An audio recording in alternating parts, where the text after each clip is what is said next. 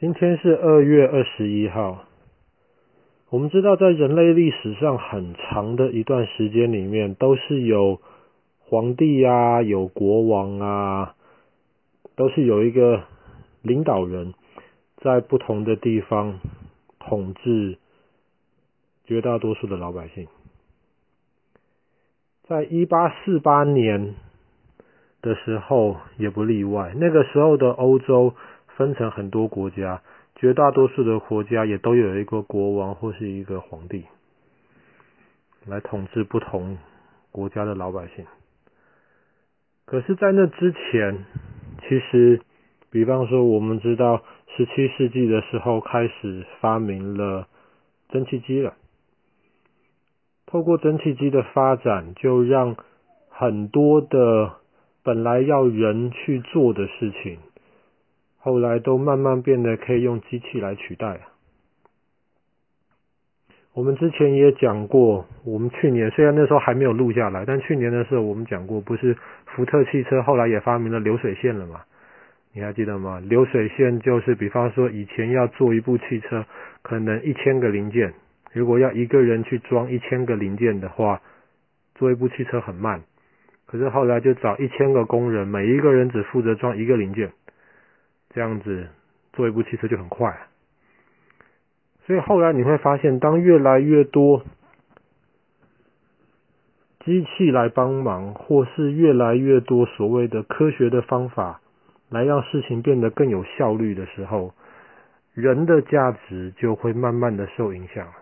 比方说，以前一个人要装一千个零件，装一部车子，很少人能够做到这样子的事情。所以能够制造车子的这些工程师，大家都很尊敬他，他也可以能够得到很高的薪水。可是当有流水线的时候，你就不需要这种很厉害的工程师了嘛。每一个人只要会装一个零件，我们训练弟弟去做，那弟弟我估计搞不好装一个零件他也可以做得到。所以人的价值就不是那么重要了，所以人的薪水就不是那么重要了。当然，更现在。你连那一个，连那一千个工人，每一个人装一个零件都不需要了，现在全部用机器去装。那么在生产汽车上面，可能可能人的价值就慢慢变成零了。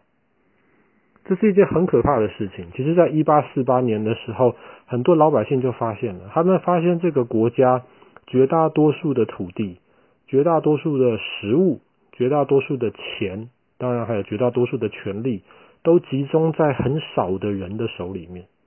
绝大多数的老百姓生活其实是很辛苦、很穷的，吃不饱、穿不暖，甚至没有地方住的。其实这个情况到今天好像越来越严重。在一八四八年的今天，二月二十一号，有两个人，一个叫马克思，一个叫恩格尔，这两个人就。发布了一本书，叫做《共产党宣言》。它是一篇很长的文章，你要说它是一本书也可以。《共产党宣言》这一本书被认为是十九世纪最重要的几篇文章之一。为什么？因为在这篇文章里面，他就告诉你，当越来越多的资源集中在越来越少的人的手里的时候。总有一天，那绝大多数没有资源的人，他们会反抗，他们会革命，他们会建立起一个新的一个政府，或是新的一个关系。这样子，原来的那一些享有很多资源的很少的那一些人，就会被推翻掉了。这个就是在一八四八年接下来欧洲。绝大多数的国家发生的事情。那个时候，法国的皇帝被搞下来了，因为法国的老百姓抗议，法国的皇帝掌握了太多资源、太多钱、太贪污了、太腐败了，就把皇帝踢下来了。德国的，不是德国，奥地利的首相被搞下来了，奥地利的皇帝只能被宣布退休。就是法国跟奥地利。当然，德国也好，意大利也好，丹麦也好，西班牙也好，甚至比利时、爱尔兰，欧洲除了极少数的几个国家，比方说英国啊、荷兰之外，欧洲绝大多数的国家，在一八四八年的时候都遭遇了革命，就像是马克思还有恩格尔在二月二十一号出版的那一本书《共产党宣言》一样，老百姓终有一天忍不下去了，老百姓会起来抗议的。抗议之后呢，会发生什么事情呢？抗议之后，在一八四八年的这些革命，其实后来可能换了新的首相了，可能换了新的皇帝了，其实没有带来什么太多的改变。一直到后来，隔个几十年之后，俄罗斯最大的改变发生在俄罗斯。俄罗斯本来有皇帝的。后来，俄罗斯被卷进第一次世界大战里面，被德国打得落花流水。后来，俄罗斯里面的老百姓受不了了，你皇帝欺负我们老百姓，欺负这么可怜，然后打仗还输得这么难看，大家就起来革命了，把皇帝赶走了。后来，俄罗斯就建立了第一个共产主义的国家——苏联，苏维埃联邦。在俄罗斯之后，其实慢慢的，全世界有好几个不同的国家，包括中国大陆，都建立起了共产主义的政府。可是这些共产主义的政府，其实是一个很好的一个实验，他们就是希望说，能够透过像《共产党宣言》里面的计划一样，一开始把原来的有很多资源的那些政府。又对老百姓不好的，把他们先搞掉，然后到时候透过一个新的政府，老百姓建立的政府，他们懂老百姓的辛苦，他们就可以用政府的能力，能够把这些资源更好的分配，让绝大多数本来没有资源的这些老百姓，也可以享受到国家的资源。所以这些政府做了很多很好的事情，照顾老百姓，比方说。上学是不用钱的。以前你要能够上学的话，你要有很多钱能够付学费，所以有钱的人能够上学就越来越有钱，不没有钱的人不能上学，所以就越来越穷。可是你透过让大家能够都能够上学，透过让大家生病都能够去医院里面得到治疗，一定程度上面让很多的老百姓生活越来越好。这个实验进行了几十年，可是进行的结果，苏联没了。本来是共产主义的苏联，现在重新又变回了俄罗斯，还有很多其他的一些小国家。本来是共产主义的一些国家，要么就没了，要么就慢慢修正了他们的道路，不再像共产党宣言里面讲的那个共产主义这个样子。因为慢慢的，大家发现。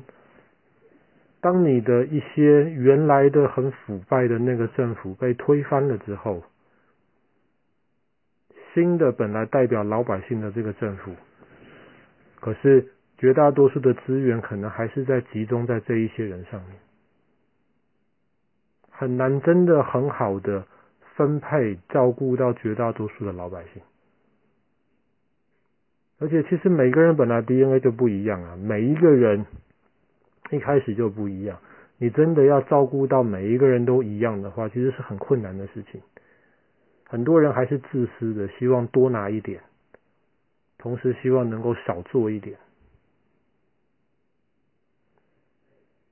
所以现在越来越多的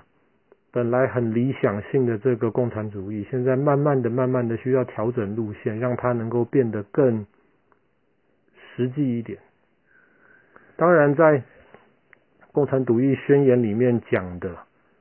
这种有不同的阶级的这个叫做资本主义，现在特别在欧洲，资本主义也在慢慢修改，因为就像共产党宣言里面讲的一样，像现在绝大多数的钱都集中在越来越少的人的手上啊，所以欧洲许多的政府就希望能够同样的能够让有钱的人多缴一些税。没有钱的人能够缴比较少的税，甚至不用缴税。不但不用缴税，国家还发一些 benefit，国家还发一些钱能够来养你，让你虽然没有钱，虽然没有办法工作，可能你生病了，可能你有些其他原因不能工作，可是你还是能够享受到一定程度的国家的照顾。所以西方所谓的这种资本主义也在慢慢的改变，也在慢慢的尝试。当然，改变尝试的结果，至少我们看到，比方说在英国，有很多人就想尽办法能够骗政府的钱，能够自己不要去工作。本来明明能够工作的，可是反正政府的福利很好嘛，我们就想办法骗。所以也很麻烦啊。真的看不出来到底共产主义能不能成功，还是现在资本主义西方的这一套慢慢的修改，可不可以让社会变得更公平一点？能够不要每隔一段时间又开始革命，然后又要打仗，又把原来的所谓的的皇帝国王改成了新的一群，可能换了个名字，可是同样的。掌握了非常多的钱，非常多的土地，让绝大多数的老百姓还是生活很辛苦。好了，我们今天故事就讲到这了。一八四八年的今天，马克思跟恩格尔公布了他们的共产党宣言。